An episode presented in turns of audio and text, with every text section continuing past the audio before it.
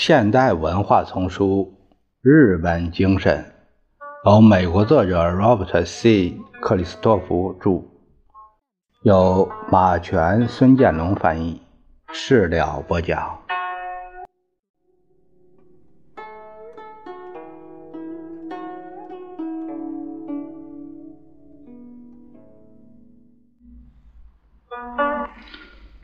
同美国式民主相比，日本式民主的特点之一是结构严密、等级分明。日本人在政治上也和其他地方一样，在寻求自我发展时，总喜欢使自己和某个组织一致起来。美国众议院中盛行的那种情况，在权力角逐中，谁最后落，谁落在最后，谁倒霉。领袖们根本无法保证表面上的追随者投他们的票，在日本人看来，简直是极端无政府主义。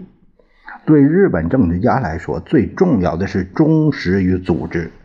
一次，我在日本一个地方旅行，遇到一个工商业小城市的市长，我问及他的政治观点，他立刻自豪地回答：“我是田中派，就是前总理大臣。”我想，即使在已故市长理查德·戴雷最得势的时候，恐怕也不会有一位芝加哥的议员会公开承认他是戴雷驾前的一匹马。这种对比按说是恰当的。当然，美国的集团政治从传统上来讲是营私舞弊的政治，在日本也常常如此。但是，日本二战出现的这种高度稳定的政治局面。从根本上来说，并不是建立在不公平的划分选区、买选票或任何其他形式的不正当政治手段之上的。在一个重要方面，日本民主和美国民主还是意义相同的，它是受到被统治者拥护的政治制度。与日本知识界批评中暗示的情况相反，自民党并没有采取某种手段蒙蔽或强迫日本公众。让他如此长久的执政，他之所以能够连续执政，是因为同对手们相比，他在日本人中拥有更多自愿的支持者。这种情况是，或至少应该是对大多数研究日本政治的专家们的嘲讽。七十年代初，日本和西方的权威们一致认为，自民党作为唯一执政党的日子已经是屈指可数。几年之内，日本的政治力量要么将会重新组合，要么出现联合执政的局面，或者两者同时发生。当时要想找出这种推断的漏洞是很不容易的。日本的农村人口不断减少，而对自民党来说，农村人口的重要性不亚于稳固的南方之于富兰克村。罗斯福时期的民主党，此外，年轻人和城市居民对自民党的支持也不断减少。更为严重的是，一九七三年开始的世界能源危机，给自民党引以为豪的迅速发展经济的政策投下了阴影。七十年代后的几年里，这个政党还不断受到丑闻的冲击。所有这一切都在选举中表现出来。七十年代后期，自民党几乎丧失了对国会的控制，但在此之后，尽管普遍认为自民党气数已尽，他却在大选中东山再起。从1982年，自民党再度在国会中安居多数，占有众议院511席中的287席。但这一转机在当时可以被看作只是一个插曲，并不能从根本上扭转自民党下台的趋势，因为无党派人士大大增加，已接近投票人数的百分之五十，可能还会出现联合执政或政党纲领大变更的情况。但在今天看来，只要不发生世界性的经济大萧条，这些变更已不是那么迫在眉睫和不可避免了。任何人只要不是被意识形态上先入为主的看法蒙住了眼睛，都不会对此感到过分惊奇。尽管今天的社会日本存在着种种不足之处。社会成员却享受着日本有史以来最高的经济和社会福利。可以想见，大多数人都不会同意危及此种福利。他们的信条是不垮不休。他们明白，自民党政府采取的正是这种政策。一九七八年有关政党的民意测验表明，自民党几乎最没有吸引力，只是比共产党的境况略好一些。但在关键时刻，自民党总是名列榜首。他被认为是保险系数最大的政党，和从他内部分裂出来的新自由俱乐部一道被称为最可靠的党。由此可见。自民党长期以来的优势，至少在某种程度上归因于对手的无能。日本人爱说他们的国家有一个半政党，他们认为所有其他政党加起来也抵不上自民党的力量。造成这种局面的原因之一是，大多数反对党都患有马克思主义者的称之为内部矛盾的那种病。以公民党为例。实际上没有什么存在的必要。它最初产生于一个热衷于传递而又矛盾重重的佛教组织——创建学会。从理论上，公民党和创建学会不再保持联系，但它本身没有明确的政治目标。如果不是笃信宗教，或许大多数党员都会倒向自民党。日本共产党虽然比公民党要正式的多，但在某些方面比公民党的内部矛盾还要严重。正如西方的共产党那样，日共降低了马克思主义的调子。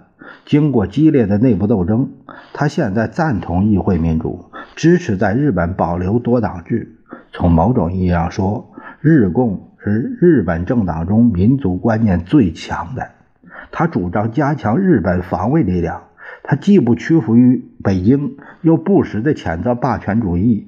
霸权主义是苏联帝国主义的代号。可是，尽管日共力图使资产阶级放心，在一九七八年民意测验中，仍被认为是最危险的政党，同法共和意共在各自国内的影响远远不能相比。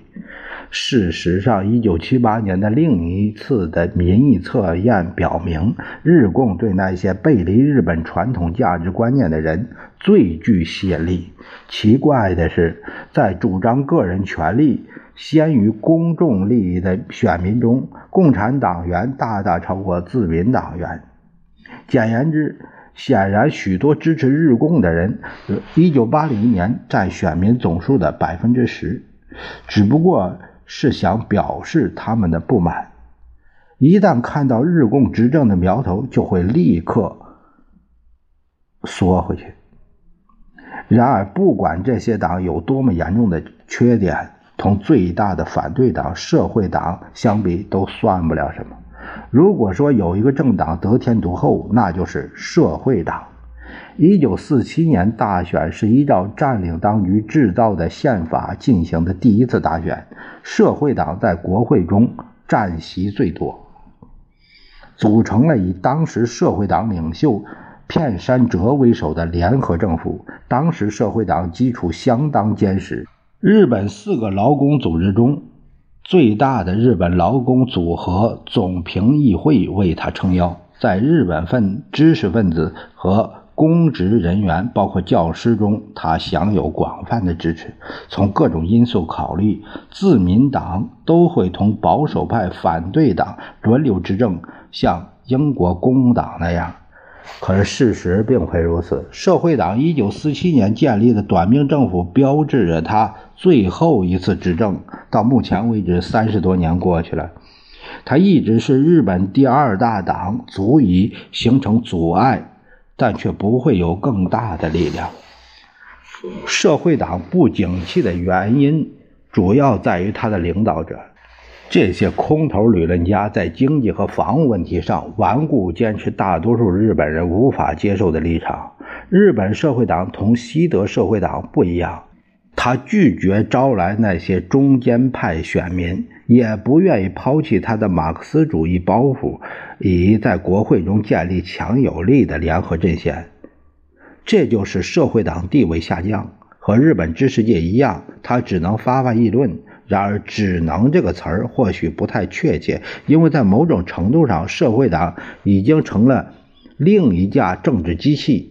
他的国会议员中常常同他们的自民党对手进行私下交易，在营私舞弊的丑闻中，也基本上像自民党人一样，经常充当主角。但比这类小毛病危害更大的是，社会党常常把自己弄得蠢头蠢脑。多年来，他强烈反对日美共同安全条约。反对建立任何武装力量。与此同时，他大肆颂扬毛泽东的中国。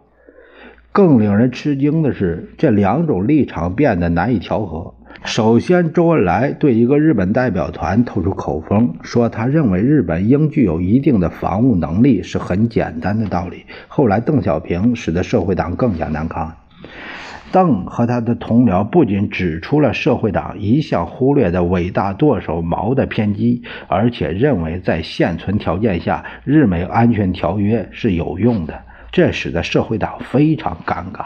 显然，他不是在防务上立场有问题，就是对中国表现的过于热切。对这种矛盾，社会党的典型做法是视而不见，以达到回避的目的。部分由于这类问题，社会党的名声近来江河日下。社会党的那伙人简直在闹着玩儿。一位常同他们打交道的文职员对我说：“如果告诉他们明天上台执政，他们会不知道干什么好。事实上，他们会吓坏了。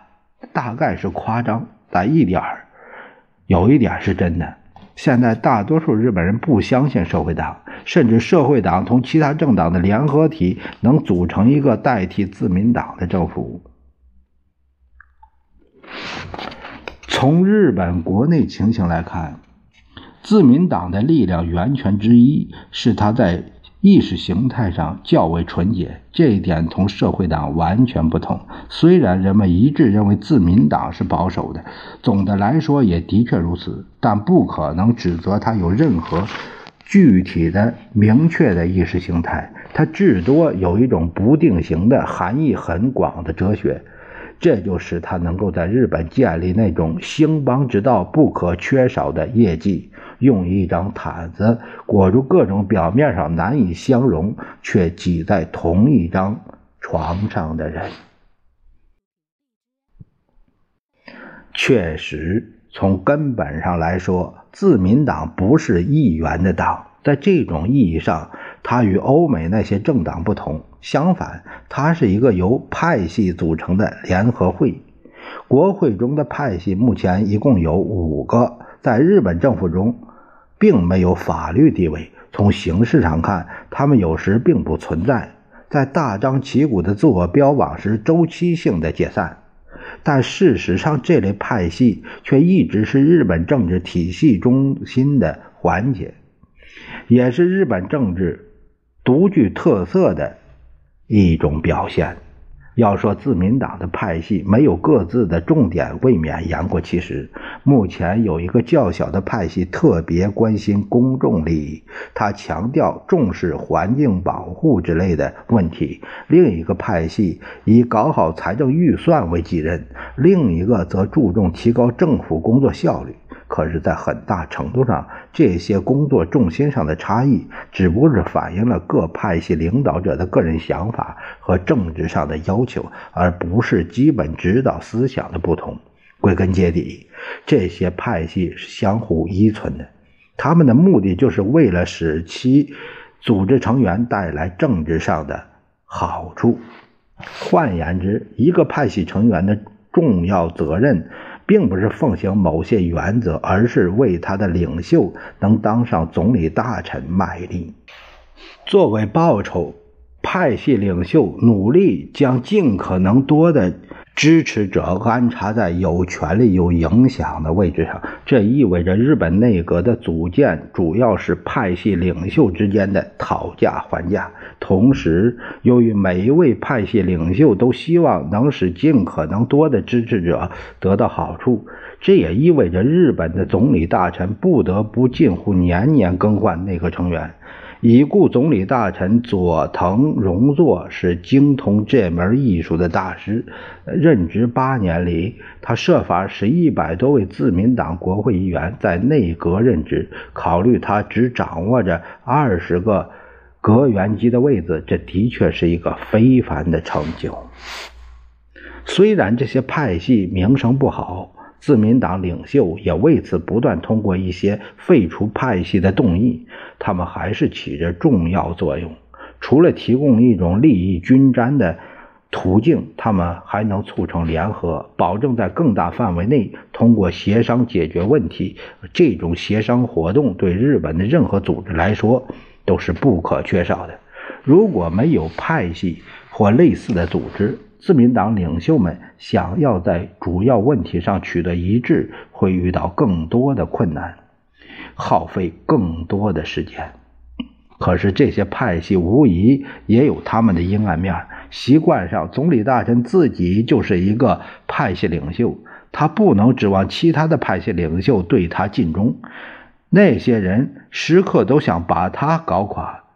每当他言行不慎或表现出软弱，就会遭到无情攻击。更有害的是，派系在很大程度上助长了给日本政治蒙上污点的舞弊和贿赂。